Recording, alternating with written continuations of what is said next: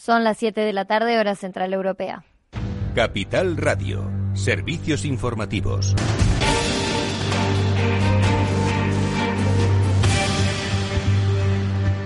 Buenas tardes. El Ministerio de Sanidad ha sumado este domingo tres fallecidos por coronavirus, con lo que la cifra total quedaría en 28.346. En la última semana, las comunidades han comunicado 12 víctimas mortales. En las últimas 24 horas se han confirmado por PCR 84 contagios. Este domingo fueron 118.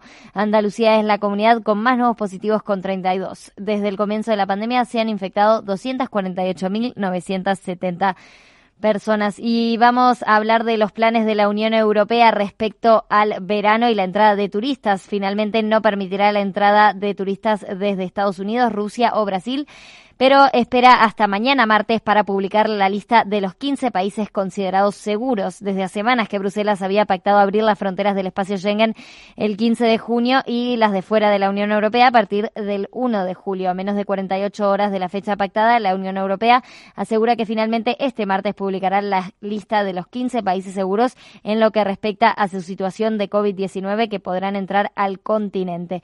La ministra de Asuntos Exteriores, Unión Europea y Cooperación, Arancha González Laya, en una entrevista en la cadena SER, ha explicado que la Unión Europea trabaja sobre la idea de considerar seguros a los países que en las últimas dos semanas hayan tenido una tasa de nuevos casos de COVID-19 por cada 100.000 habitantes, a la par o por debajo de la media europea lo que vamos a ir haciendo es abriéndolas gradualmente eh, de una manera muy cuidadosa porque no tenemos todavía ni vacuna ni tratamiento. Segundo, lo vamos a hacer sobre criterios epidemiológicos. Como digo, que la media de los países eh, en, los cuales la media de casos en los últimos 14 días estén a la par o por debajo de la Unión Europea. Vamos a mirar si la tendencia es ascendente o descendente y vamos a mirar la fiabilidad de los datos. No obstante, esa lista se irá actualizando y está abierta a cambio, según explicaba la ministra. Y sobre esos criterios, que son epidemiológicos, hay como la lista en estos momentos es de 15 países. Y luego una tercera consideración que también se va a incorporar es que eh, esta lista se va a ir revisando, eh, se va a ir revisando de manera periódica y se irá abriendo de manera gradual a otros países que, vayan controlando la epidemia. Y también se podrá dar marcha atrás en casos de, en los que los países en esta lista, eh, bueno, pues vean rebrotes o, o aumentar los casos de contagio contagio González Laya ha negado presiones para incluir a Estados Unidos en la lista de países y además de este país las fronteras permanecerán cerradas para Rusia, el país más impactado en Europa con más de 67, 627 mil infectados y 9 mil muertos y Brasil el más afectado de Latinoamérica con 1,3 millones de contagiados y más de 57 mil fallecidos. No dejamos de hablar del coronavirus porque tenemos noticias de Gilead Sciences. Ha anunciado el precio de su tratamiento con coronavirus. Remdesivir, el fabricante de medicamentos, dijo que va a vender el Remdesivir por 390 dólares por vial a los gobiernos de países desarrollados en todo el mundo y que el precio para las compañías de seguros privadas de Estados Unidos será de 520 dólares por vial. En los Estados Unidos eso significa que Gilead cobrará un precio más bajo por programas gubernamentales como Medicare y un precio más alto por personas con seguro privado. La mayoría de los pacientes tratados con Remdesivir recibirán un curso de tratamiento de cinco días con seis viales de este medicamento. Eso elevaría el costo del gobierno a 2.000 1.340 dólares para pacientes en el tratamiento de 5 días y 3.120 para pacientes con seguro comercial. Y ahora vamos a mirar qué están haciendo los mercados financieros. Claves del mercado. Miramos el mercado americano, tenemos ahora al Dow Jones en positivo, avanza un 1,72%, el Nasdaq 100 también arriba un 0,76%, 9.924 puntos, el S&P 500 avanza 1,12%, 3.042 puntos. Ahora en el Nasdaq vemos en positivo, quienes lideran las subidas son Insight Corporation arriba un 1,63%, Lululemon Atlética también un 1,60% dentro del Dow Jones. Vemos a Southwest Airlines que está arriba un 9,14% y Boeing también sube, que por cierto hoy empezará esos vuelos del 737 MAX que ha estado parado durante 15 meses tras dos accidentes mortales en el avión 737 MAX de Boeing. Sube ahora un 7,73%. Recordamos, el IBEX 35 ha terminado en positivo, 1,39% arriba, 7.278 puntos.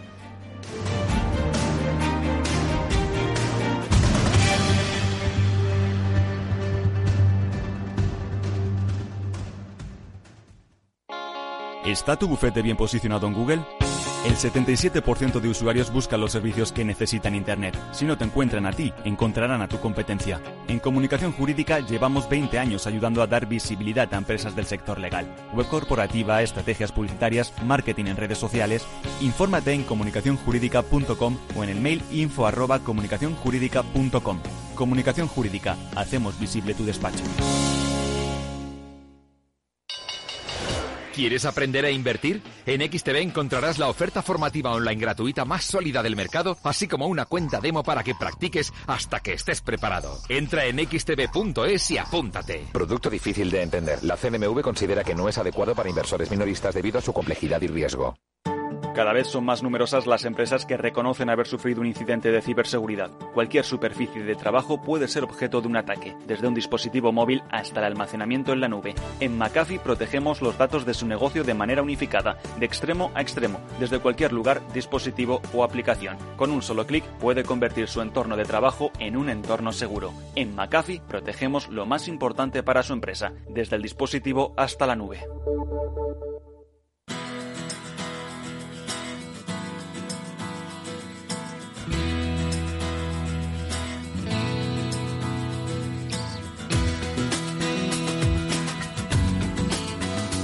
Después del trabajo, After Work, con Eduardo Castillo, Capital Radio.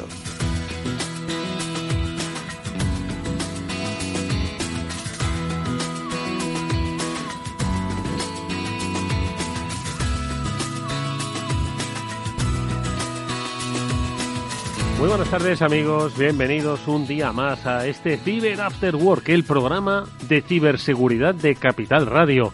Como cada lunes o como cada día que nos estás escuchando a través de las diferentes plataformas en las que puedes recuperar los podcasts, vamos a hablar de seguridad de la información, de seguridad digital, de cómo nos relacionamos con nuestro mundo. Tanto si eres un particular que tiene un móvil y que se ha descargado muchas aplicaciones durante la etapa del confinamiento, como si eres una empresa que cree que tiene información que debe salvaguardar, información especial o bien sobre sus clientes o bien sobre su estrategia. Pues de eso es de lo que hoy vamos a hablar con nuestros especialistas e invitados, con Pablo Sanemeterio. Pablo, ¿qué tal? Muy buenas tardes. Buenas tardes, Eduardo. Y con Mónica Valle. Mónica, ¿qué tal? Muy buenas tardes. Hola, buenas tardes a todos. Ambos eh, ya los conocéis, son referentes en el mundo de la ciberseguridad, de la información sobre ciberseguridad y hoy nuestro programa lo vamos a dedicar precisamente a eso, al robo de información, a la fuga de información, a por qué alguien quiere publicar en una red eh, cientos de miles de millares de correos electrónicos o de datos sobre clientes de una aerolínea. ¿Por qué se ha producido eso? Eh, ¿Se puede producir, Pablo, Mónica? Pues se puede producir, de hecho se produce normalmente cada, cada semana o prácticamente cada día tenemos alguna noticia relacionada con fugas de información y en ese día a día de, noticias y de fugas, pues oye, eh, motivaciones principalmente económicas. Principalmente económicas porque los datos, como siempre decimos, en este siglo XXI son dinero. Mónica, pues hoy haremos un repaso sobre qué ha pasado en los últimos tiempos, que ha habido mucho robo, fuga de datos, de información, amenazas de publicarlo. ¿Por qué se ha producido y cómo se puede combatir, Moni? Pues sí, se está produciendo, como bien decía Pablo, muchas veces las motivaciones son económicas, pero otras veces, y también lo vamos a hablar porque las empresas deben tenerlo en cuenta, pues también hay motivaciones eh, porque la competencia quiere saber lo que estás haciendo, ¿no? Al final la información es poder y va de un lado y de otro, ¿no? Entonces, eh, las amenazas son tanto internas como externas a la propia compañía y hay que saber cómo se está clasificando la información y cómo se está atendiendo a todas las necesidades de esa información, si se está haciendo bien y luego poner las medidas adecuadas.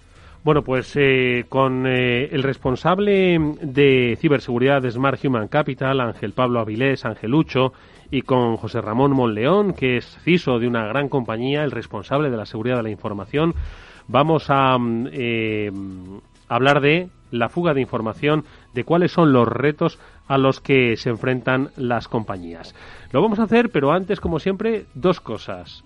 Deciros que vamos a hablar de las noticias que han tenido lugar en el mundo de la ciberseguridad y otra, el recordatorio de que este programa lo realizamos con la ayuda y el apoyo de McAfee. Los conocéis desde hace muchísimo tiempo, pero hoy tenéis que descubrir la nueva realidad de los que han sido pioneros en la ciberseguridad en nuestro país. Hoy son capaces de protegeros desde el dispositivo hasta la nube en cualquiera de vuestras estrategias de ciberseguridad, ya seáis una pequeña empresa o una gran compañía. Para eso está McAfee, lo recordaremos a lo largo de este programa. Ahora, las noticias.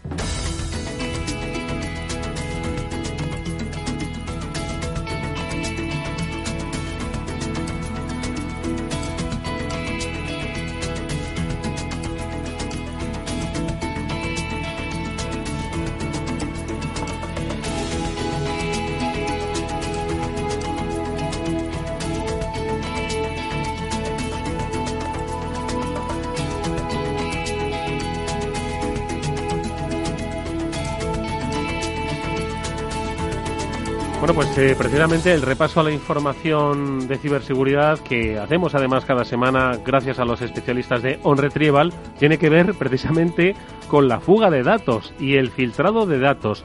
269 gigabytes filtrados que pertenecen a la policía de Estados Unidos en un momento obviamente muy delicado.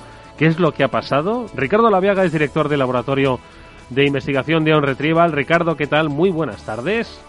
Buenas tardes, Eduardo. Oye, ¿qué es lo que ha pasado? Hoy que tenemos un programa especial sobre fuga de datos o robo de datos, este, pues, eh, sin lugar a dudas, pues yo creo que es el punto de partida, ¿no? Para empezar a hablar. A ver, exactamente qué es, qué es lo que ha pasado. A ver. Pues bueno, al parecer, como, como decías, eh, hay un grupo que se llama The Dos Secrets que ha publicado 269 gigas de datos confidenciales de más de 200 departamentos de policía y centros de inteligencia de Estados Unidos y que provienen de varias agencias bueno, que incluyen, entre otras, el Centro de Análisis de Información de Missouri, el Centro Regional de Inteligencia del Norte de California, el Centro Regional de Inteligencia Conjunta y el Centro de Información y Análisis de Delaware. Más o menos, pues bueno, cada uno le han quitado una cantidad similar de información. Y bueno, como entendemos todos, se trata de una filtración muy grave, que en este caso pues podría llegar incluso a poner en riesgo a testigos y a los propios agentes de policía, porque hay todo tipo de datos confidenciales sobre casos en curso o casos pasados, ¿vale? Según The Dos Secrets, que se autodenominan como un colectivo de transparencia, su objetivo es permitir la libre transmisión de datos por el interés público. Pero bueno, no han, parece ser que, no han tenido en cuenta todo ¿no? lo que conlleva esto. Entre la información del de la filtración, que se ha bautizado como Blue Leaks, se pueden encontrar nombres, direcciones de correo, número de teléfono, documentos PDF, imágenes y un montón de archivos de texto, vídeos, CSVs y zips una barbaridad. Les han sacado, yo creo que, que todo lo que podían sacar. Y bueno, un informe de, de Cresson Security, que fue el primero en dar la noticia, indicaba que la filtración en sí misma, según se informa, proviene de una brecha de datos a la empresa de desarrollo web con sede en Houston, NetCential, que mantiene una serie de portales de intercambio de datos de la Policía Estatal. De ser así, mm, y ser esto correcto, pues estaríamos una vez más, como hemos visto otras veces, ante un ataque a la cadena de suministro, en el cual, en lugar de atacar directamente a la institución o empresa, se ataca a un proveedor de servicios para acceder a esa información. Entonces, no tenemos que vulnerar mm. una institución bien protegida, sino a uno de sus proveedores. Mm. Y qué decir, bueno, como siempre, si esto le puede pasar a la policía en Estados Unidos, a estos departamentos, que no puede pasarnos en, nuestra empresa si no tomamos ninguna medida. Eh, bueno, a, Viendo este caso, desde Retrieval, en primer lugar, recomendamos que cuando sea necesario dar acceso a nuestra información a un proveedor, sea siempre bajo el mínimo privilegio de acceso, como a nuestros usuarios, ¿no? El mínimo privilegio necesario para que puedan realizar su trabajo. De esta forma, en caso de incidente, siempre tendremos más acotado ¿no? ese incidente y a qué información afecta. Si les damos eh, todo el privilegio para hacer a todo, si tienen un problema, lógicamente pues se habrán accedido a toda nuestra información. Mm. Y como siempre, recomendamos también auditar, fortificar y monitorizar la infraestructura IT de manera continua con el fin de corregir todas las vulnerabilidades que encontremos y bloquear los ataques de los ciberdelincuentes. Eh, Ricardo, eh, has dicho una cosa que para mí es clave, ¿no? Que otra vez se ataca la cadena de suministro. Yo creo que esto es una, lo hemos hablado aquí en más de una ocasión, como las empresas deben empezar a obligar un certificado de garantía de seguridad a todos aquellos con los que trabajan, ¿no? Eh, y es una buena oportunidad para todas esas pequeñas empresas que trabajan con grandes empresas a través de, pues, servicios, tú lo has dicho, desarrollo web, etcétera, etcétera, pues aseguren eh, el, toda la, precisamente su perímetro, pues para evitar que te hagan un butrón en, en, por el sótano en vez de pensar que van a entrar por la puerta principal que está blindada, ¿no, Ricardo? Efectivamente, si tenemos, por ejemplo, imagínate nuestro CRM o RP, todo nuestro sistema, y confiamos en una empresa que nos provee esa plataforma en la nube o esos servicios y resulta que no están llevando bien su seguridad, al final estamos en un problema muy grave porque encima al ser servicio un servicio dependiente o gestionado por un tercero no, no podemos nosotros eh, auditar esa seguridad o, mejorarla. Tiene que ser el encargado tu proveedor de mantenerla eh, a un nivel adecuado. Bueno pues ahí está. Ya sabéis que debéis preguntaros qué es lo que podéis hacer por mantener primero la seguridad de vuestro entorno y segundo la de Aquellos con los que trabajáis, que ojo, igual de eso depende la renovación de vuestros contratos. La noticia del día que nos la ha traído Ricardo Laviaga, director técnico del Laboratorio de Ciberseguridad de OnRetrieval. Como siempre, Ricardo, muchísimas gracias y recordad que todavía sigue vigente. Si queréis una auditoría de seguridad gratuita llamada OnRetrieval, ellos de una manera remota y absolutamente transparente van a deciros si vuestra empresa está o no está protegida o de qué debería protegerse. 900-900-381, especialistas de On Retrieval. Y seguimos en el repaso de las noticias porque son muchas, Mónica, las que han tenido lugar, entre otras, eh, algo que estoy seguro eh, vais a sacar en BitLife Media, lo hemos comentado aquí en más de una ocasión el ransomware, es decir, el, secuestro ¿no? de, información o de operatividad de empresas a cambio de un rescate, sigue siendo el negocio más lucrativo de la, de, de la ciberdelincuencia, Moni. Pues sí, sin duda es algo que hay que analizar y seguir analizando con calma para, para ver qué es lo que está ocurriendo, ¿no? Aunque ya lo hemos comentado aquí más veces que efectivamente el ransomware, bueno, pues es el ciberataque que más, eh, del que más aprovechan los ciberdelincuentes porque obtienen muchísimo dinero y se lucran mucho con él, ¿no? Y está creciendo año tras año, consiguiendo muchísimos millones eh, a través de ese cifrado de los, eh, de los archivos o de los dispositivos directamente y pidiendo rescate económico a cambio, ¿no? hemos hablado en las últimas semanas de, decenas ya de compañías que, han sido amenazadas y eso solamente eh, casos que, se han llegado a conocer, ¿no? Pero bueno, es que en las últimas semanas eh, la compañía Symantec ha detectado un ransomware contra unas 30 eh, compañías y algunas que, que son eh, pertenecientes a la lista de Fortune 500, ¿no? que como sabemos son las principales compañías de, Estados Unidos. Entonces, bueno, pues eh, aquí estamos viendo cómo constantemente están siendo atacadas y es, como bien decía Ricardo antes, eh, si un, eh, un departamento de, de, policía, si una gran empresa está siendo atacada, pues cómo no va a ser atacada una pequeña o mediana empresa eh, que está, bueno, pues con unas medidas de protección inferiores a las demás, ¿no? Entonces todos tenemos que ponernos las pilas en ese sentido. Oye, Pablo, ¿y cómo funciona un ransomware en el sentido, cómo funciona en el entorno de una empresa. Es decir, uno va a trabajar por la mañana y enciende su ordenador y de repente le aparece algo codificado. Puede ser cualquiera, ojo, no tiene que ser el experto, sino quizás el, financiero de esa empresa. Y dice, oye, ¿qué pasa aquí? Y hasta que se da cuenta de que están sufriendo un ataque o que han sufrido un secuestro de información, ¿cuánto tiempo puede pasar? Eh, ¿Deberían haber estado más preparados? A ver, les puede pasar por distintos motivos. Principalmente, a ver, dependiendo de cómo esté hecho el, ransomware, si es un ransomware que tiene eh, funcionalidades de tipo gusano, como era el caso de WannaCry, que estaba explotando y aprovechando una vulnerabilidad conocida y los sistemas no estaban parcheados, pues lo que va a hacer es que automáticamente va a empezar a cifrar a todos los ordenadores que pueda infectar. Hay otros casos en los cuales igual lo que está haciendo es acceder a través de un ordenador que tiene que, en el que haya podido llegar a ejecutar puede acceder a, sobrescribir datos en los servidores. Normalmente en una empresa, pues quieras que no, el financiero, el, el director, el, trabajador normal de operaciones o, del día a día, el comercial, acceden a datos comunes, que los tienen en común en esa empresa, en ese disco, digamos, compartido. Si ese disco compartido empieza a ser cifrado, empiezan a no poder acceder, o a las bases de datos en común o similares. Puede ser de, de ese tipo de, de formas en las cuales lo empiecen a notar. El ¿Cuándo reparan que han sido atacados? Cuando no pueden acceder a los datos. Ya, pero eso muchas veces pueden llegar a pensar, joder, se ha caído la red, joder, qué mal va hoy. Esa es la primera, que cuando ya han llamado al informático y el informático se da cuenta de que, que, la red está, que el servidor responde y que pueden ser cosas, pues que más la indisponibilidad no es tanto la máquina que sigue, que sigue operando, sino que los datos están bloqueados, es cuando ya se dan cuenta que ha sido un ransomware y, donde tienen que tirar de la copia de seguridad y validar que la copia de seguridad ha sido probada y que funciona. Bueno, pues ojo porque ya lo habéis oído, el negocio lucrativo de la ciberseguridad, el secuestro de información. Hoy vamos a hablar de robo y fuga de datos, pero no hay que perder de vista qué es lo que está ocurriendo con el ransomware. Te pregunto igualmente, Pablo, eh, aunque también, eh, Mónica, yo quiero comentarios. Creo que Amazon, Amazon Web Services, que gracias a nuestro amigo Víctor Magariño sabemos que es el negocio más lucrativo de Amazon, pues dice que ha, eh, mitigado el mayor ataque D2, que es denegación del servicio de la historia, ¿no? Mm. Sí, es en, el, en este caso, pues bueno, cada vez y según vaya pasando el tiempo, más adelante, dentro de un año, pues tendremos otro, otro equipo que haya sido el que haya conseguido mitigar el ataque de negación de servicio distribuida más grande. ¿Qué es lo que, ¿En qué consiste este tipo de ataques? Yo cojo un, un símil bastante más cercano. Tú imagínate una tienda de 80 metros cuadrados en el que normalmente entran 10, 15 personas, pues de repente entran 10.000.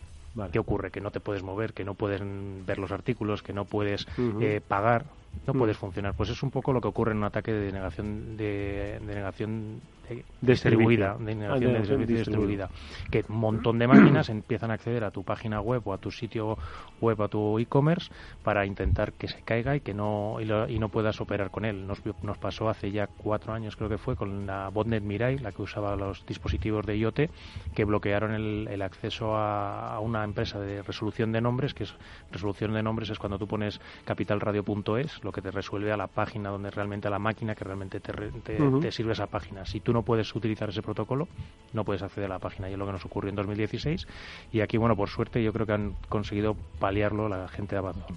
Eh, Moni, ¿qué te parece? Bueno, este es un tipo de ataque que directamente no obtienen un rendimiento económico a causa de hacer un ataque de negación de servicio, ¿no? Pero está claro que algo quieren, ¿no? Eh, los atacantes que hacen este tipo de ataques. Aquí estamos viendo que, que bueno, como ha dicho, como ha dicho Amazon, pues es eh, uno de los eh, de los mayores ataques de, de denegación de servicio de la historia, por lo menos que, que se hayan detectado, ¿no? El anterior eh, estaba en 1,7 teras de tráfico y este es de, de 2,3. Eh, de Estamos hablando de un aumento bastante significativo, aunque parezca poquito, pero es mucho. Y lo seguiremos viendo. Al final, bueno, pues también hay grupos eh, activistas que hemos comentado aquí también en otras ocasiones. A la gente le sonará mucho lo de Anonymous, que está un poco también de moda ahora, ¿no? Entonces, bueno, pues eh, son grupos de personas que se dedican a veces a lanzar estos ataques o bien para llamar la atención sobre algo o también incluso, ¿por qué no? Eh, si estamos hablando a nivel de competencia, pues eh, un ataque de competencia desleal, porque Amazon no ha dicho a qué empresa concretamente o a qué servidor estaba atacando este, esta denegación de servicio, ¿no? Pero pueden, pueden ir también por ahí los tiros. Oye, y un tema más, eh, esto me lo tenéis que explicar un poquito mejor, ¿vale? una empresa, Pulse Secure, ¿qué es lo que ha ocurrido aquí exactamente? Bueno, esta empresa lo que se dedica Me ha costado pronunciarlo, veremos cómo, si soy capaz de entenderlo. Bueno, no es sencillo. Es una, es una, además, ahora en estos tiempos del confinamiento que se ha usado bastante, tú sabes que para el acceso remoto a las compañías se ha usado las VPNs, las, redes privadas que te permiten desde tu casa acceder a los servicios de la, de, la, de la empresa. Pues esta es una empresa que da ese tipo de servicio, da servicios de VPN, y lo que ha ocurrido es que su software tenía una vulnerabilidad o un fallo que permite escalar privilegios, es decir, por una mala programación lo que permitía es desde tendrías que estar eso sí ejecutando dentro de la máquina de la víctima, es un exploit local, no es un exploit remoto como otros que hemos visto, y lo que te permite es que un usuario normal sin privilegios ejecute cosas como, el administrador de la máquina con privilegios para poder instalar, desinstalar o hacer lo que quiera ya dentro de la máquina. O sea que ese, bueno, eh, al final es probar, ¿no? Eh, que eh, empresa por empresa, pues quién tiene una mala configuración, ¿no? Quién tiene instalado el software que es vulnerable y a esas empresas cuando consigas poner, igual que decíamos al principio que el ransomware lo primero que tiene que hacer es poner la patita en un ordenador de la compañía, pues cuando hayas conseguido poner la patita en un ordenador que tenga ese Pulse Security, pues lo, lo siguiente es conseguir ejecutar como administrador dentro de esa máquina para poder instalar lo que quieras. Mónica. Sí, efectivamente, eso es básicamente eso es básicamente lo que hace, como bien dice Pablo, y bueno, hay que estar atento porque al fin y al cabo eh, lo que nunca estamos pensando no es que un elemento que sirve para mejorar nuestra seguridad pues nos vaya a, hacer la, la, faena en este caso, ¿no? Entonces, bueno, pues también, como decía Ricardo al principio, hay que verificar todos nuestros proveedores, también los proveedores de seguridad hay algo que, seguramente nos contarán nuestros invitados también, que saben mucho sobre seguridad de la información, que es que a la hora de establecer las políticas y eh, de seguridad de las compañías, pues se establece una responsabilidad compartida, ¿no? Em, la empresa tiene responsabilidad y, por supuesto, que tiene que asumir toda la responsabilidad de establecer esas, estrategias, pero em, también los proveedores tienen una responsabilidad y hay que contratar aquellos en los que verdaderamente confías y te dan esa confianza, ¿no? Bueno, pues ahora vamos a seguir hablando, por supuesto, de ciberseguridad y sobre todo de la seguridad que debemos tener de cara al verano. Pero antes, dejadme preguntaros una cosa. Si vosotros miráis el dinero y veis una oportunidad, que sepáis también que en Bankinter ven el dinero exactamente igual que lo ves tú. Por eso, Broker Bankinter ha desarrollado el plan de inversión en compra periódica de acciones. Es un plan que te permite planificar tu estrategia de compra invirtiendo poco a poco en los principales índices bursátiles y sumar valores a tu cartera sin coste adicional. ¿Cómo tienes que hacerlo? Bueno, pues eligiendo el valor en el que invertir, la periodicidad y el importe a invertir. También la pista, entrar en brokerbankinter.com y activar la compra periódica de acciones con el banco que ve el dinero, igual que lo ves tú. Eduardo Castillo en Capital Radio, After Work. Y yo lo que quería preguntarle a Mónica y a Pablo es, de cara al verano, que ya está aquí a la vuelta, si es que no nos confinan otra vez, ¿De qué debemos tener eh, cuidado? Porque siempre, Mónica, entiendo que eh, si al principio del confinamiento eh, las informaciones sobre la COVID-19 y sobre la evolución de la pandemia no eran lo que estaban buscando los ciberdelincuentes pues para atraer el interés y sobre todo pues poder atacar ¿no? a, las, a las diferentes empresas, entiendo que ya se están preparando de nuevo para la campaña de verano y que ahora pues dónde poder ir, cómo poder viajar seguro, seguro que es utilizado, eh, pues sin lugar a dudas, pues para tratar de engañar a, la gente, ¿no?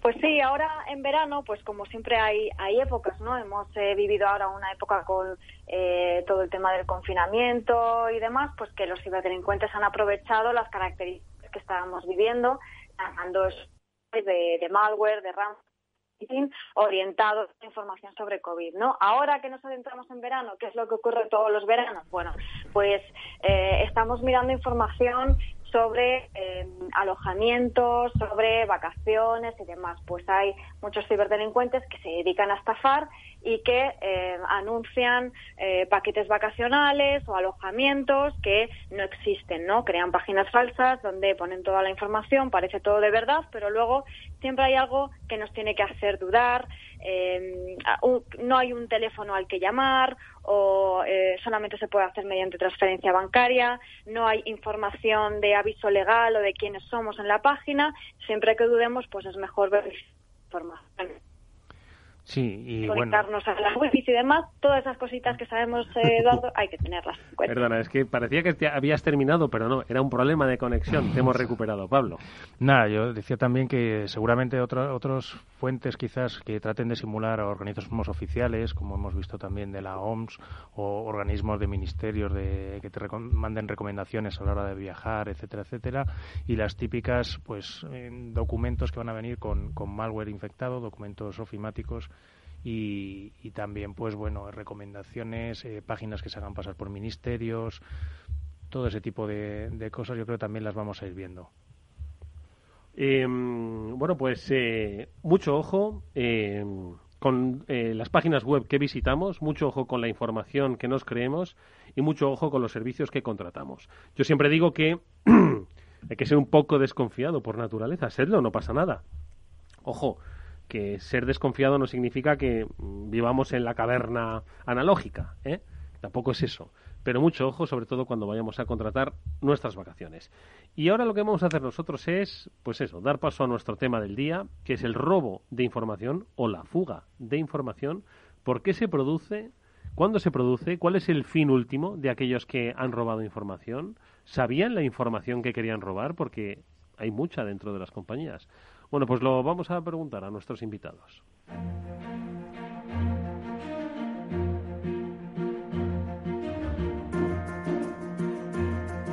Y ellos son Ángel Pablo Avilés, Angelucho, que es el responsable de ciberseguridad de Smart Human Capital. Es un placer escucharte. Amigo Angelucho, ¿cómo estás? Buenas tardes.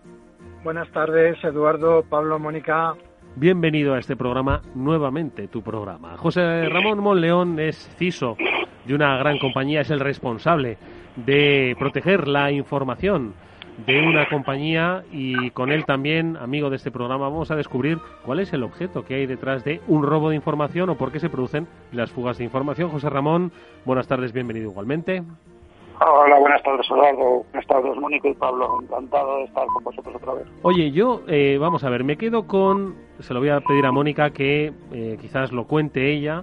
Y luego le, le, pido a Pablo que cuente otro caso, ¿no? Porque entiendo que hay casos diferentes, pero que al final confluyen en un problema, que es el de que hay una información que está fuera o que la han robado, que amenazan con publicarla, que la han publicado, en fin, de todo. Pero yo, no sé, por irme un poco a un caso más reciente, Mónica, me quedo con el de EDP, que sufrió hace, pues yo creo que pues hace un par de meses, una cosa así, ¿no? Donde fue un robo de información y una amenaza de publicar, ¿no? Eh, eh, en este caso, ¿a qué nos enfrentamos o a qué se enfrentó la compañía, Mónica? Pues en este caso, a lo que se enfrentó esta compañía de energía eléctrica fue a un ciberataque, digamos, múltiple, ¿no? En dos pasos. Primero, pues fueron víctimas de un ransomware, como hemos dicho, pues es uno de los ataques que más eh, están aumentando, aunque llevan mucho tiempo, la verdad es que como protagonistas de los ciberataques.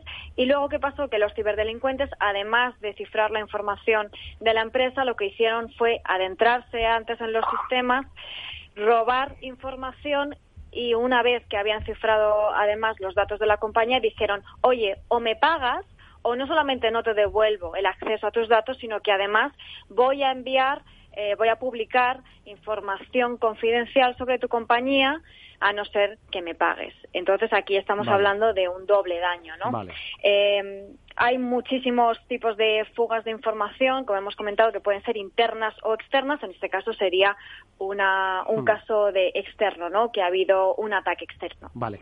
Pues primera pregunta que se la hago a José Ramón Monleón. Una empresa tiene mucha información, pero ¿sabe la información que tiene? ¿Sabe la información que quiere proteger? ¿Es información sobre la próxima fusión que va a tener o es información sobre los clientes? ¿Cuál es más importante, la información estratégica? ¿Dónde se guarda? ¿Se guar- ¿No se guardaba eso en papel? Es decir, hay muchas preguntas. José Ramón, la información en una empresa, tú como responsable de seguridad de la información de una empresa, ¿cuál es la información que deben proteger las compañías? A ver, lo primero que tiene que hacer una empresa es tener identificada dónde tiene la información. O sea, es primordial para empezar. Y lo segundo que tiene que hacer es un análisis de riesgos. O sea, en general eh, trabajamos ya por análisis de riesgos. Tienes que hacer un análisis de riesgos del valor que tiene la información y las medidas que tienes que tener para protegerla. ¿Vale? Sin entrar en detalles de esta información o la otra, ese análisis de riesgos ya te va a decir qué información es importante, qué no es importante y cómo protegerlo. De forma muy sencilla. Pablo. Yo te iba a decir además que esa información que mencionabas, la de la fusión, la adquisición, etcétera, esa es interesante para un actor. Acuérdate que hablábamos en, en inteligencia de amenazas, tienes distintos actores o distintas eh, atacantes que puedas tener, ¿vale? Los atacantes llámales actores. Para un actor quizás un poco más eh, especializado, más temas de gobiernos, más de alta estrategia, esa información es, es, es valiosa y es esa por la que va a ir. Sin embargo, alguien un poco más eh, de, de perfil más generalista, pues va a ir a por cuantos más datos o más registros de clientes tengas que pueda publicar o que pueda vender al peso, porque lo que vende muchas veces es al peso los datos de correos electrónicos, nombres, apellidos, DNIs, eh, datos de tarjetas bancarias si tienes, contraseñas, toda esa información la suele vender al peso, al número de registros que tenga. Mm. Pero Angelucho, eh, robo de información y fuga de información, quiere decir es lo mismo, la información no se va andando sola, ¿no? No, efectivamente, pero pero la información, eh, como habéis dicho al principio del programa, es poder y la información es, es dinero, se traduce a dinero. Yo en relación con lo que estáis hablando os puedo decir que, que hace escasamente un mes, en plena en pleno confinamiento, nos llamó nos llamó una gran empresa porque estaban siendo atacados en ese momento, estaban siendo cifrados y pudimos comprobar que estaban no solamente cifrando, sino que estaban cifrando la información que ya había salido. Es decir, precisamente el caso como el que estaba comentando Mónica, se estaban llevando la información para luego, eh, digamos, entre comillas, extorsionar a, la empresa, pero doblemente, porque primero pretendían eh, pedirles un rescate por, por la información cifrada y después la intención era volverles a pedir un dinero para que esa información que se habían llevado y que ya habían cifrado no, no sea publicado, no sea publicada. Y, creo que hay soluciones muy sencillas para, para evitar todo esto. La primera es la que ha dicho Monleón, eh, el tener identificada la información y luego hay herramientas que permiten que esa información, en caso de que se la llevasen, sea un ladrillo, o sea, no tenga ninguna utilidad para, para el ciberdelincuente. Oye, eh, José Ramón, entiendo que las empresas saben cuál es el valor de su negocio y el valor de su información, pero ¿cómo se hace un análisis de riesgos eh, para medir, pues eso, el valor de la información que debemos salvaguardar? Es decir, porque al final quizás pensamos que el valor más importante es, pues lo que decía Pablo, ¿no? Las futuras operaciones, el crecimiento mm, eh, inorgánico que vamos a hacer y resulta que es que es tu grandísima base de clientes eh, lo que tienes que, decir que ¿cómo, cómo podemos hacer ese análisis de riesgos cómo podemos empezar a valorar qué es lo que tengo que proteger y sobreproteger uh, lo primero que tienes que tener es una escala de cuantificación. O sea el análisis de riesgos eh, tú estableces unas tablas unos baremos por el cual le das un peso un valor a, la información. Inicialmente empiezas con un dato subjetivo pero lo, mejor de todo es tener datos objetivos, pues valorar por la información si es tipo financiero, de tipo financiero, si son datos de cliente, en caso de datos de cliente, pues si hay tarjetas de cuenta, otra cuenta bancaria, y tú vas dando un peso, una valoración a, esa información. Además, no solamente miras eso, miras los valores de confidencialidad, eh, los valores de disponibilidad, una serie de valores que están en la tabla, con lo cual te da un nivel de, valor del activo y luego tienes que cruzarlo junto con las amenazas y, el impacto que te puede producir la, materialización de, una, de las amenazas. Al final lo que tienes que hacer es, oye, ¿cuánto de probable es que ocurra una amenaza por el impacto que tiene y parte de ello tienes el, el impacto que viene de la cuantificación o valoración que haces del activo. Y depende también pues eso del tipo de, de activo, del tipo de información que manejas. Y como ha comentado Ángel, eh, el volumen de información que tienes. Porque en algunos casos, como también ha comentado Pablo, se va al peso. Eh, Mónica, te voy a preguntar nuevamente, porque tú tienes una mente privilegiada, si nos puedes eh, dar algunos nombres si quieres Pablo también puede apoyar, eh, que tiene otra mente privilegiada, de grandes bueno, de compañías que van a resultar todas grandes, porque además son las más noticiosas, que hayan sufrido algún incidente de ciberseguridad relacionado con robo o fuga de información. Yo digo la primera, esto era como el, como el juego del 1, 2, 3, ¿no? ¿Os acordáis, no? EDP, bueno, también me acuerdo de British Airways, ¿no? Vale, Mónica.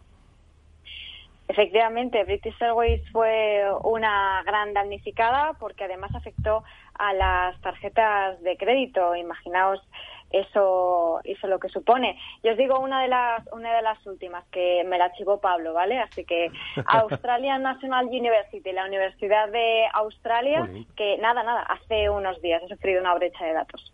Pablo, venga, ya te la, te la han quitado. A ver, dime otra. yo, yo quería destacar de la de, de la de British Airways, además, que el, método con el que robaron la información fue, mm, bajo mi punto de vista, muy. Vamos a dejarlo muy profesional, decía el, el actor de Airbag, porque el, el, la forma de llevárselo con un trocito, con, con 20 líneas de JavaScript en las cuales se suscribían a un evento y se llevaban todos los datos, la verdad es que me parece muy, muy inteligente por parte de los atacantes. Yo os iba a decir más bien otra que son por motivos quizás más de descuido. ¿Vale? De descuido a la hora de montar una base de datos con mucha información en Internet y se le olvida poner a alguien un usuario y una contraseña. Por ejemplo, pues 250 millones de datos de ciudadanos indios que estaban expuestos en una base de datos MongoDB, que son de estas bases de datos ahora actuales no relacionales, nuevas, y que normalmente no traen usuario y contraseña. Entonces lo despliegas ahí en Internet, tú empiezas a operar, funcionas, tu aplicación que estás desarrollando funciona pero lo que no te das cuenta es que también están esos datos accesibles para cualquiera que quiera llegar y leerlos. Oye, eh, Angelucho, eh, les he hecho el test del 1, 2, 3, que lo han, lo han aprobado, eh, con nota, se han llevado un apartamento en Torrevieja, otra cosa es que les dejen ir, ¿no? Bueno, entonces, eh, les, he, les he hecho el test porque me gustaría preguntarte que cómo compañías tan grandes, con lo que se presupone unos altos grados de seguridad en sus entornos, pues han sufrido este tipo de incidentes. EDP, British Airways, Marriott, la noticia que hemos contado está mm, hace unos instantes con On Retrieval, la policía de, de Estados Unidos, una base de datos de la policía de Estados Unidos. Es decir, ¿cómo es posible que grandes compañías eh, sufran este tipo de incidentes? ¿Robo o fuga? Porque no somos conscientes la mayoría de las veces de que tenemos que, invertir en seguridad y, nos pensamos que aunque seamos una compañía grande, que bueno, ponemos un firewall, ponemos un antivirus y ya estamos ya estamos eh, cubiertos, ¿no? De, ya no vamos a evitar que, que, nos roben la información, pero precisamente ahí está el kit de la cuestión. Nos olvidamos de proteger la información en sí. Ha dicho Mónica que hay dos tipos de, de ataques externos e internos, ¿no? Si la información eh, se la lleva un insider, eh, es que tiene acceso a ella, o si la información se la lleva alguien que logra acceder, saltarse esas capas de seguridad, se la puede llevar. Eh, cuando nos damos cuenta que tenemos que proteger la información, posiblemente es cuando, cuando ya se la hayan llevado. Y está pasando no solamente en las compañías que estáis comentando, está pasando en empresas, en España también. O sea, empresas que salen a la palestra, que son comentadas, que son mediáticas los, las noticias, pero también hay otras que, que no nos enteramos, precisamente por, por evitar la caída de prestigio de esa, de esa empresa, porque entre ellas también puede haber empresas de seguridad. Sin lugar a dudas. Eh, has mencionado una cosa, Angelucho, me resulta muy interesante y si os parece, no me importaría dedicar unos minutos a la figura del insider que has mencionado. ¿Qué es exactamente un insider, Mónica? Pues se considera un insider a un empleado de la compañía, normalmente un empleado desleal que está robando información para dársela a otra compañía, para venderla o o lo que sea, ¿no? Pero siempre mencionamos al insider cuando es perfectamente consciente de lo que está haciendo, de que está robando la información confidencial para utilizarla de alguna forma. Yo es que, perdonadme, pero vivo un poco en los mundos de, iba a decir, de Yuppie, ¿no? De, y de Alicia en el País de las Maravillas, y me cuesta mucho pensar que la figura del insider, hombre, existe porque puede haber un despecho empresarial, ¿no? Por la razón que sea, y pues el, carácter vengativo de, una persona, bueno, pues eso viene con la naturaleza humana, ¿no? Pero se me hace complicado pensar que, que el, insider es un incidente frecuente y común. ¿Lo es? Eh, Pablo, José Ramón, Angelucho, por ese orden. A ver, Pablo. Bueno, yo creo que no es, eh, digamos, tan frecuente para que salga en, quizás en los medios. Quizás sí que ocurre bastante más o menos de lo que nos pensamos. Sobre todo ten en cuenta, a ver, tienes dos, tres tipos de perfiles de, de insider, ¿vale? Tienes el, el trabajador desleal que se le está traspasando la información a la competencia a cambio de un dinero.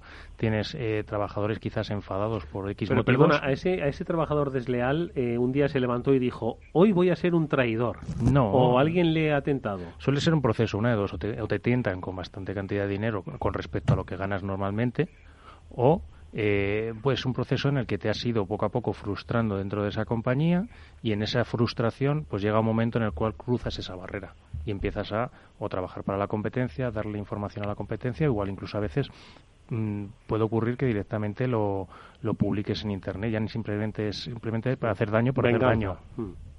Eh, José Ramón, eh, ¿es frecuente encontrarse con estos insiders de los que habla Pablo? Eh, digamos, eh, como ha comentado Pablo, es de, las amenazas que existen, pero que son de las menos frecuentes. O sea, eh, más como insider, insider, lo habéis comentado, está más asociado en número de casos, en general, en la estadística que hemos visto, a, la, cadena de suministro. Suele ser cuanto más, digamos, menos fidelizada está la persona, más se puede dar, ¿vale?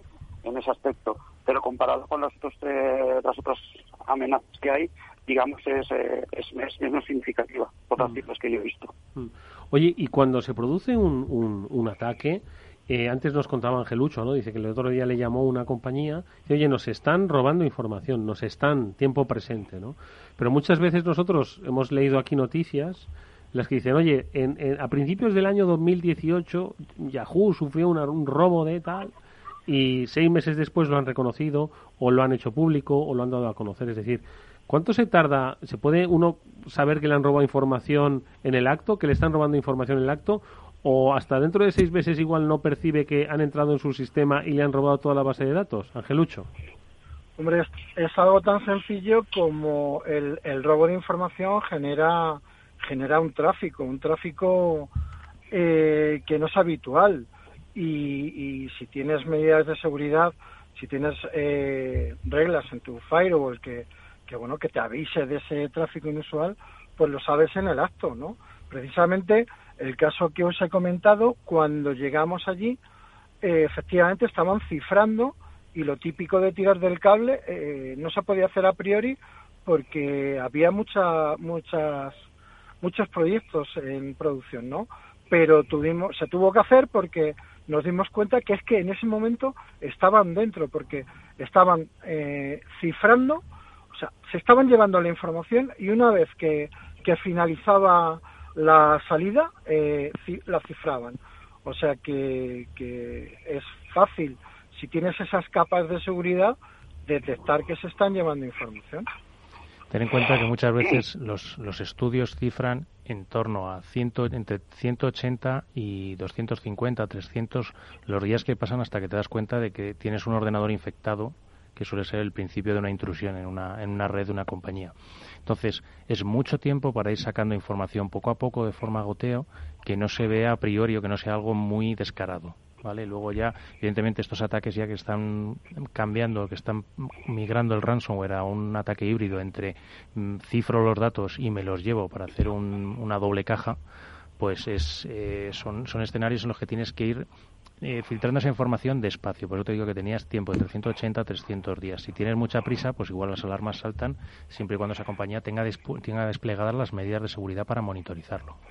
Luego también, si me permitís, eh, casos como, como ransom tipo Ryuk, Pablo, mm. eh, accedían en horario de trabajo porque por navegación, por, por descarga, por lo que por lo que fuese, pero estaban durante o está durante un tiempo aprendiendo de, de, la infraestructura en la que está y ataca eh, un mes después al menos cuando ya ha obtenido información necesaria para lanzar el ataque a objetivos sensibles y normalmente lo hace, los casos que hemos visto en España desde mayo del año pasado hasta recientemente, aprovechando eh, normalmente fines de semana largos, es decir, aprovechando festivos, puentes, porque es cuando más tarde tarda en enterarse la víctima, en este caso, la, la, empresa vulnerada, en saber que, les están cifrando y robando. Normalmente, si es una empresa que no tiene actividad, pues se enteran el lunes cuando llegan y se encuentran el pantallazo. José Ramón. No, eh, a ver, yo creo que hay un punto que me gustaría añadir que, eh, como ha comentado Ángel, o sea, se tarda mucho en a veces en detectarlo porque es cierto que algunos de los ataques, pues precisamente su objetivo no es entrar corriendo y coger el dinero y rápido, sino que hacen una fase de, análisis, eh, de intrusión, y van viendo dónde pueden coger y qué pueden coger y preparan pues eso para, para dar entre comillas el golpe, ¿vale? Pero a mí me gustaría también añadir que no solamente es en dotarte de capacidades de, herramientas de monitorización, sino que hay una parte muy importante al principio de concienciación y, bien, buen diseño de, de los aplicativos y los sistemas en su fase de creación, ¿vale? Yo creo que donde más se debería invertir es en la concienciación y formación de los equipos técnicos que crean todas las herramientas con las que trabajamos, porque, digamos, ponen todo más sencillo para luego poder detectar todo, todos estos incidentes que no puedo estar más de acuerdo con José Ramón. Es que la formación y la concienciación son unas herramientas muy, muy poderosas para evitarnos todos estos eh, casos. Es que precisamente, como hablábamos antes de los de la base de datos sin usuario y contraseña o unas malas configuraciones, unas password por defecto, eso, cuando has concienciado al trabajador o, o al desarrollador que los está poniendo en producción, él se va a dar cuenta de cuál es el, el, el, punto o el fallo y el riesgo al que se está sometiendo y lo va a corregir, no va a querer que, que eso pase. Yo quería comentaros también a los dos otro caso, por ejemplo, otro punto normalmente que se da de casos de fuga de información, que no es muy frecuente, pero se va de vez en cuando, que es, por ejemplo, la pérdida de discos duros o de USBs con copias de seguridad o con información que, que, iban transportando, que eso en general, si sigue la, ley de protección de datos de, de, hace ya bastante tiempo, antes de la RGPD que tenemos ahora, te exigía que eso viajara cifrado, pero no siempre es así. Nosotros, ya te digo que por defecto siempre el cifrado de discos duros y más ahora en tiempos de teletrabajo, donde la gente se ha llevado los ordenadores a su casa, es, es vital, o sea, cifrado de disco duro y cifrado de soportes. Y si me apuras, en algunos casos también está cifrado del correo electrónico.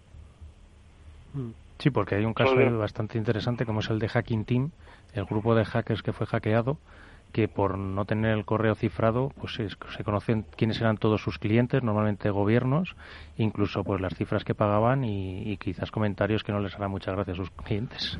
De todas formas, el, la protección del dato dentro de las compañías, eh, yo creo que hablamos largo y tendido y ya parece que se nos ha olvidado, ¿no? Que era el tema de eh, la, la, GRPD o el Reglamento General de Protección de Datos, el Reglamento General de RGPD, ¿no? Eh, que se hizo un poco con, con la idea de que las empresas se pusiesen las pilas, pues para securizar sus entornos y evitar estas fugas, ¿no? Pues todo lo que habéis estado dando, ¿no, Mónica? Ya llevamos, pues, un año y medio dos años, ¿no? Del Reglamento General desde el 25 de mayo de 2018. De 2018. Y, sí, el, Reglamento General de Protección de Datos europeo, pues lo que vino es, eh, sobre todo, a, dos cosas, ¿no? Por un lado, pues a dar a los usuarios más poder sobre sus propios datos personales, ¿no? Que pudiesen decidir qué es lo que las empresas hacían con esos datos y tener más control sobre ellos. Y por otro lado también, pues aparte de establecer todas las bases de, cómo se deben proteger esos datos, eh, se, le, se, le, dice a las empresas, oye, tú tienes la obligación de proteger los datos personales de los usuarios. Es tu obligación y tu responsabilidad. Y si te ocurre algo, además tienes que notificarlo. Tienen la obligación de notificar, en este caso, al, al organismo responsable, que sería la Agencia Española de Protección de Datos, si les ha ocurrido alguna brecha de seguridad en cuanto tengan constancia de ello. Y además, si ha ocurrido algo con esos datos personales de los usuarios, también lo tienen que notificar a los propios afectados para que puedan hacer algo, ya sea cambiar las contraseñas o tomar algún tipo de medida de seguridad. Entonces es muy importante porque hay que dar un poco de tirón de orejas a las empresas que no lo notifican. Es importante porque es beneficioso para todos, además de que se pueden enfrentar a multas también. Oye, ¿y hemos eh, mejorado en lo que es eh, la gestión de la reputación? José Ramón, Angelucho, es decir, porque muchas veces lo que cuenta Mónica es, oye, como, yo llamé a todos los clientes, le digo, oye, mire, hemos tenido un robo de información y tal, pues claro, el concepto de reputación y de pues la sensación de inseguridad pues se genera en el cliente, ¿no? Hemos mejorado en ese sentido, en el relato, en la comunicación, en la transparencia, José Ramón. Mm, yo creo que sí. De en los últimos años se ha mejorado, pero no solamente por el tema reputacional. Hay un tema que entre los responsables de seguridad eh, creemos que es muy importante, que es la residencia. O sea, no solamente decir, mira, he tenido un problema, sino también contar por qué he tenido ese problema. Porque hay muchas veces que suceden problemas, como habéis comentado, que son descuidos, son, digamos, malas praxis o algún problema, y otras veces que es la propia tecnología que tiene vulnerabilidades que nadie conoce. Entonces, bueno, aquí está el tema de más que reputacionales de la diligencia que tú tienes para haber puesto medidas todo lo posible que tú que tú quieras. Eh, la seguridad al 100% nunca va a existir. Entonces hay un tema reputacional que, bueno, se está asimilando más porque la gente empieza a entender eso y por otro lado hay un valor muy importante de residencia para que para aprender un poco todos. Pues como ha comentado, cuando pasó WannaCry, nadie sabía más o menos qué estaba pasando al principio, me explico. Entonces, pues bueno, toda esta residencia de cómo atacan, cómo te pueden entrar, es muy, muy, muy importante para que nos podamos proteger y mejorar. Porque una de las cosas que está pasando es que la tecnología cada vez es más compleja y es más fácil atacar que defender. Sí, como dice, como dice José Ramón, pues es, es importante el concepto de resiliencia y de, sobre todo de recuperarte después de un ataque y, que todo siga funcionando, aunque sea un poco degradado en, en cuanto a rendimiento, pero que, consigas funcionar.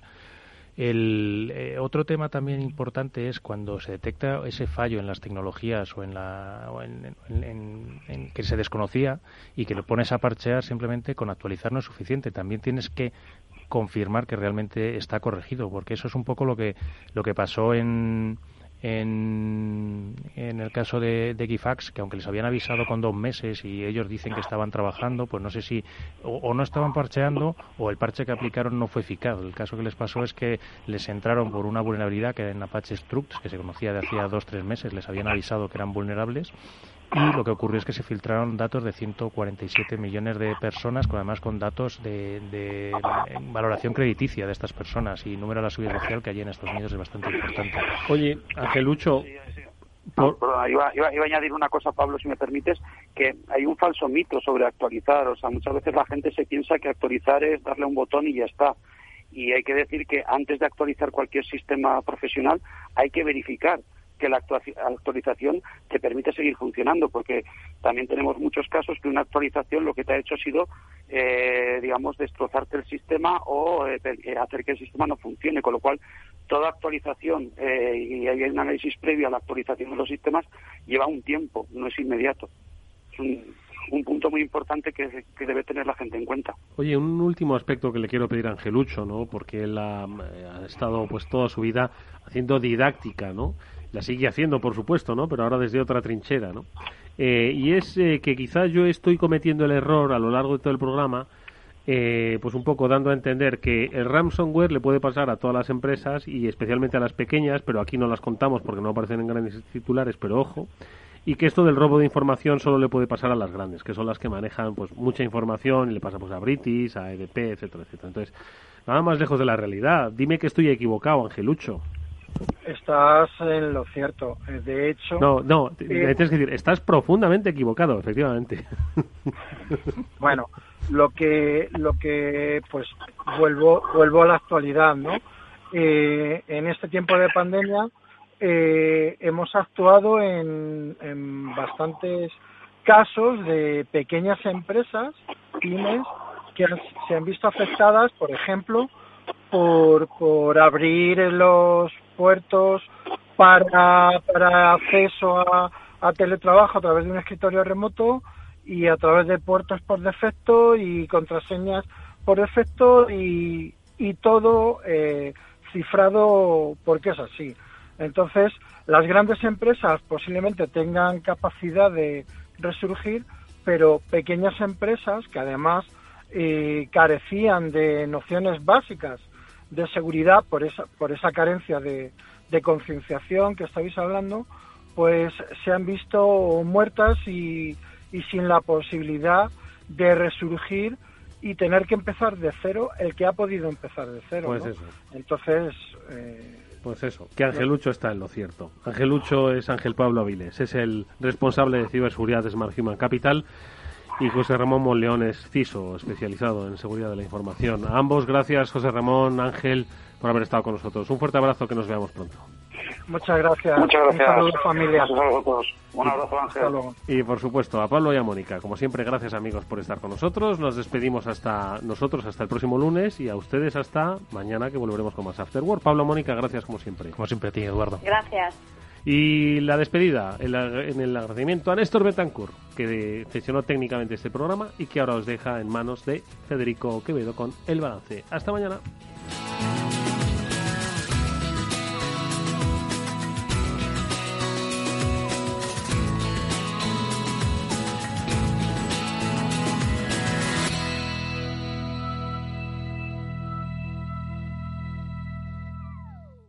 Están aumentando los ciberataques a empresas y nosotros trabajando la mitad desde casa. Imagínate la protección que tenemos. Aquí contamos con las soluciones de ciberseguridad de OnRetrieval. Nos aconsejaron desde el principio y diseñaron un plan para proteger toda nuestra red. Y eso que la mayoría teletrabajamos. ¿Y estáis tranquilos? Claro. Nos gestionan la seguridad de forma remota, previenen ataques y robos de información y además son especialistas en recuperación de datos.